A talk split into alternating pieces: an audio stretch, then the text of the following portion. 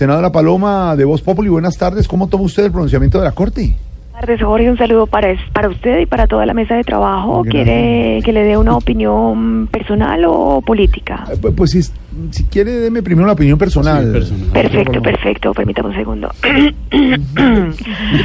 que todo, quiero decirles a todos, a todos esos que han estado en contra de las objeciones, que no nos vamos a quedar de manos cruzadas. Nosotros ya sabemos todo lo que tenemos que hacer y nadie nos tiene que decir cómo hacerlo.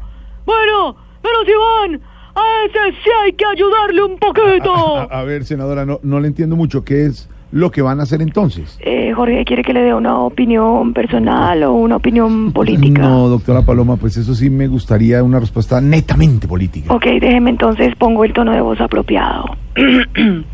No nos vamos No, a dar sí. por vencidos. Nosotros somos un partido que siempre ha luchado contra la corriente.